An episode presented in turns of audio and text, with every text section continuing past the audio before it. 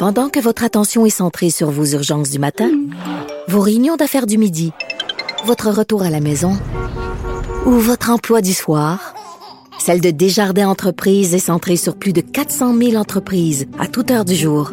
Grâce à notre connaissance des secteurs d'activité et à notre accompagnement spécialisé, nous aidons les entrepreneurs à relever chaque défi pour qu'ils puissent rester centrés sur ce qui compte, le développement de leur entreprise. Parce qu'en immobilier, faut être à son affaire. Suivez les conseils de nos experts. Via Capital, les courtiers immobiliers qu'on aime référer. Bonne écoute. Mario Dumont. Plus pratique que n'importe quel moteur de recherche. Une source d'information plus fiable que les internets. Pour savoir et comprendre, Mario Dumont. La situation des femmes qui vivent de la violence conjugale est désormais pardon compliquée, nous dit-on, par un, nouveau euh, un nouveau phénomène. Euh, c'est la géolocalisation. Des gens qui des, des, maris, soit contrôlants ou violents ou les deux, qui euh, mettent des dispositifs. bon, souvent ça peut être sur le véhicule, mais pour pouvoir traquer à distance, savoir où se trouve leur conjointe ou leur ex-conjointe.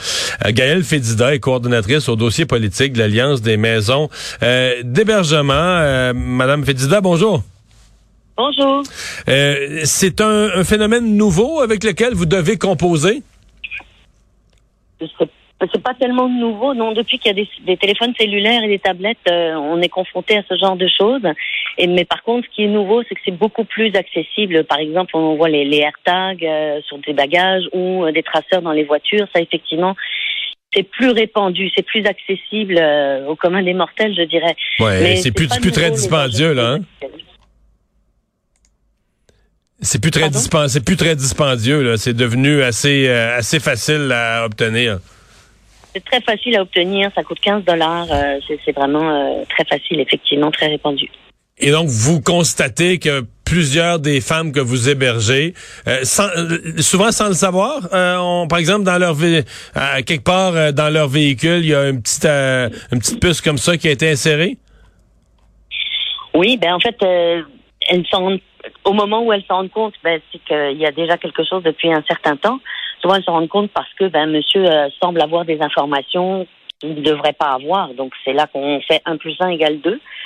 Euh, mais donc nous, dans, dans les maisons d'hébergement, que ce soit pour des femmes hébergées ou pour des femmes qui sont qui sont vues en service externe, toutes les maisons du Québec sont sont équipées.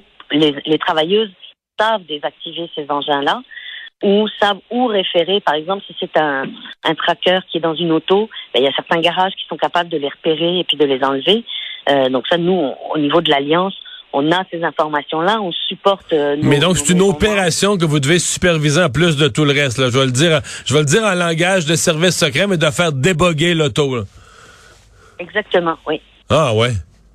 Euh, ça, en termes de fréquence, c'est quoi? C'est, c'est une de temps en temps ou c'est genre le tiers, la moitié? À quelle fréquence vous voyez ça? Je dirais qu'on n'a pas, on tient pas de statistiques, mais c'est quelque chose qui est très courant et encore une fois, de, de diverses façons. Hein. C'est pas forcément le traceur dans la voiture, ça peut être euh, un jouet connecté. Euh, l'enfant a un petit dinosaure avec lui qui enregistre tout ce qui se passe euh, dans, durant la semaine. Et puis le, le, le, dinosaure retourne chez papa en fin de semaine où il peut avoir accès à tout ce qui a été dit, par exemple. Il y a vraiment toutes sortes de façons. Ah ouais. Oui. On va utiliser le jouet d'un enfant et ça, j'avoue que c'est. c'est illégal? Réglons une chose, là, c'est même pour sa conjointe, euh, même dans un couple qui va bien, c'est illégal. Tout à fait. On n'a pas à retracer les, allées et venues de, quelqu'un, absolument. Surtout quand c'est pas euh, consensuel. Est-ce que c'est criminel? Est-ce que ça est-ce que ça pourrait être poursuivi au sens de Ça constitue. Ce sont des choses qui constituent du harcèlement, tout à fait. Et en l'occurrence, régulièrement, euh, ce sont d'ailleurs des conjoints qui ont des interdits de contact qui, qui régulièrement, ce sont des cas où les conjoints ont des interdits de contact. Donc euh, oui, c'est doublement criminel dans le sens où, euh, d'une part, le harcèlement est criminel, mais d'autre part, euh, alors qu'on a un, interdit de contact, puis chercher à manigancer de manière frauduleuse pour quand même avoir des informations, ça aussi, donc je dirais c'est doublement, c'est doublement pénalisable.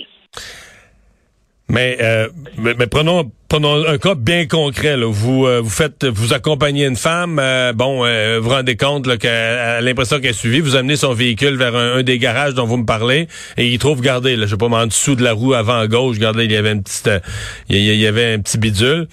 Est-ce que ce moment-là, c'est, est-ce que c'est dénoncé systématiquement à la police? Est-ce que vous portez plainte?